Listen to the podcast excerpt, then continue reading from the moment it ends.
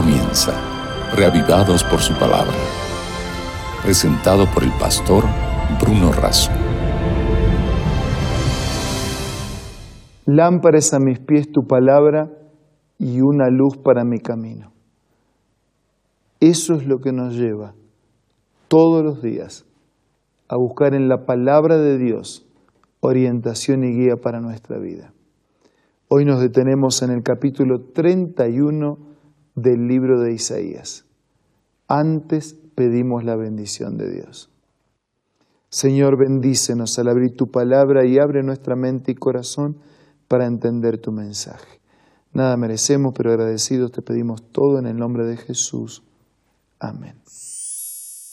Ya les conté en programas anteriores que hay una serie de seis ayes, o sea, Seis hay, hay, cuidado, un mensaje de amonestación, de advertencia. Hoy nos detenemos en el quinto y es un hay de los que confían en Egipto. El mensaje está en unos nueve versículos del capítulo 31, o sea, en todo el capítulo 31. Y dice, hay de los que descienden a Egipto en busca de ayuda, de los que se apoyan en la caballería, de los que confían en la multitud de sus carros de guerra y en la gran fuerza de sus jinetes, pero no toman en cuenta al Santo de Israel ni buscan al Señor. Israel sabía quién era Egipto, habían sido esclavos en Egipto, habían sido sojuzgados por Egipto, y ahora resulta que buscan en Egipto ayuda. Entonces dice, pero no da para entender, no, da para entender. Hay, hay de los que buscan ayuda en Egipto de los que creen que la fuerza está en la caballería de esta nación poderosa, o que en la multitud de sus carros de guerra, o en la fuerza de sus jinetes. No, no, no es en la fuerza de los jinetes, no es en la multitud de, de estrategias, de herramientas, de recursos, de nombre, no, dice, pero ¿por qué hacen así? ¿Por qué buscan ayuda en Egipto en lugar de buscar al Santo de Israel, en lugar de buscar al Señor?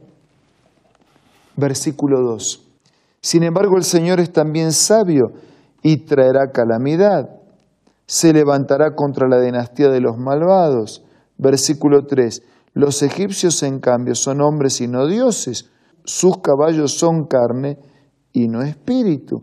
Cuando el Señor extienda su mano, tropezará el que preste ayuda y caerá el que la recibe. Todos juntos perecerán. Dice, ¿por qué buscar ayuda en nombre en lugar de buscar en Dios?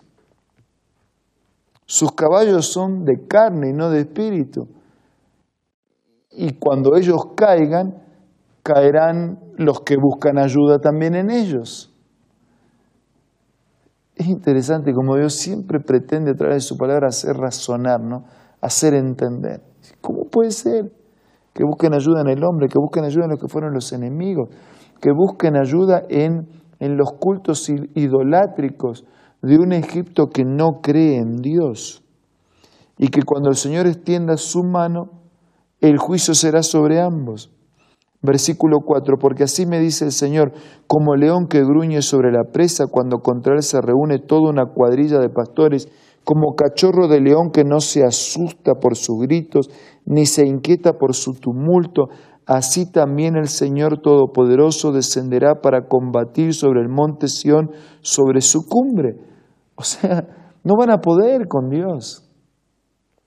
Él es el verdadero león. En realidad en la Biblia hay dos símbolos aplicados al león.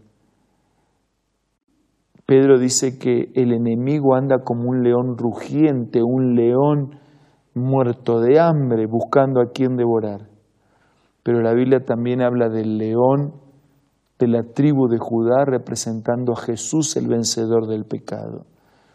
Y así como se conoce al león como el rey de la selva, eh, nadie va a poder contra este león, contra el verdadero león, no contra el que simula ser león o pretende ocupar el lugar del león como es el enemigo.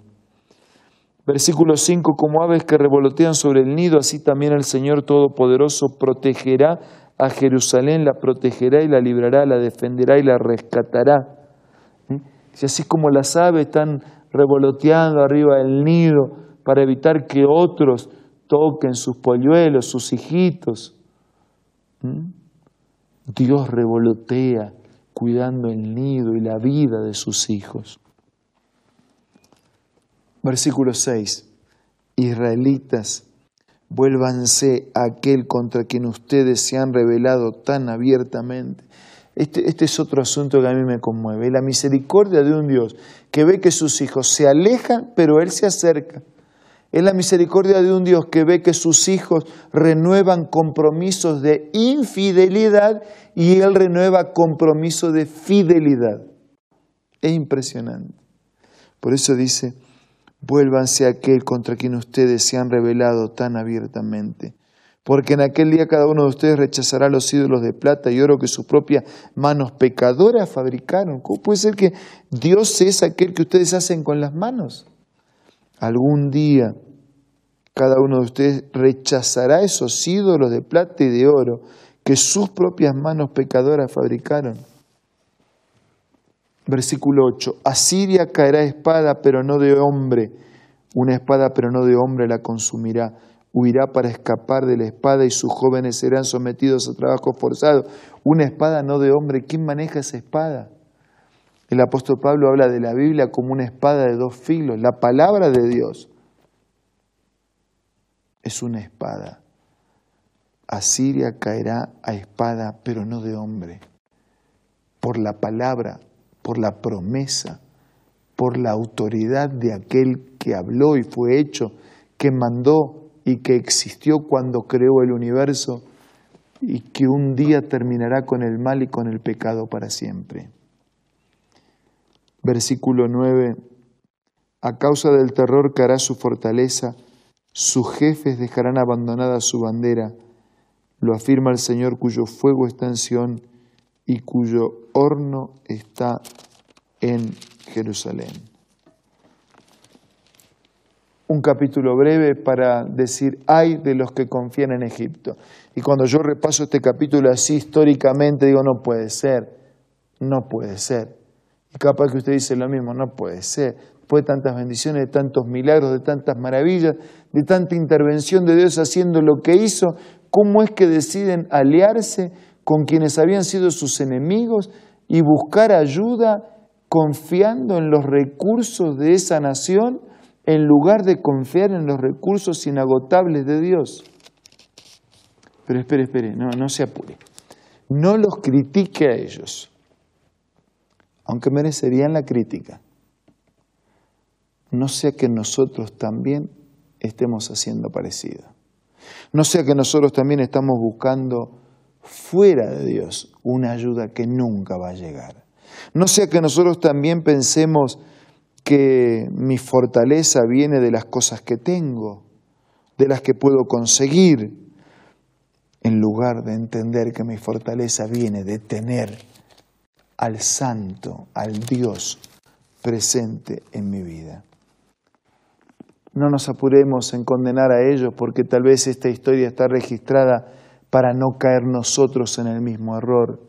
No busques en Egipto, no busques en la humanidad de nuestros días, no busques en las cosas, en los bienes, no busques en los placeres, no busques en lo material. Busca a Dios. El Evangelio lo diría de esta manera. Buscad primeramente el reino de Dios y su justicia y las demás cosas vendrán por añadidura. Amigos, hay un único lugar digno para Dios, el primero. Dios no merece un segundo lugar.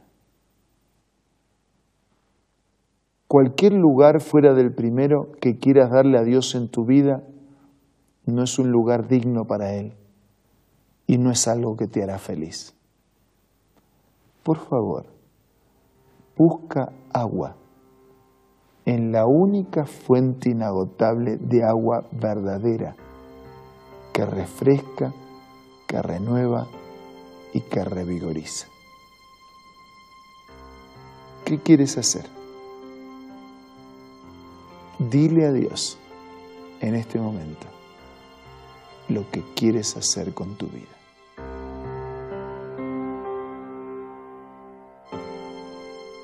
Padre nuestro que estás en los cielos, te pido perdón porque a veces buscamos ayuda donde no encontramos. Buscamos agua en cisternas rotas y vacías. Y entonces sentimos sed, casi a punto de la muerte. Por favor, bendícenos. Por favor, toma la vida de todos nuestros amigos. Danos valor, coraje, decisión para buscar agua pura, cristalina, refrescante en la inagotable fuente de tu palabra. Que no miremos hacia Egipto, que miremos hacia el cielo. Abraza a todos nuestros amigos te lo pido y te lo agradezco en el nombre de Jesús. Amén. Amigos, muchas gracias por acompañarnos una vez más. Nos reencontramos mañana, si Dios quiere, para seguir siendo reavivados por la palabra de Dios. Esto fue Reavivados por su palabra, presentado por el pastor Bruno Razo.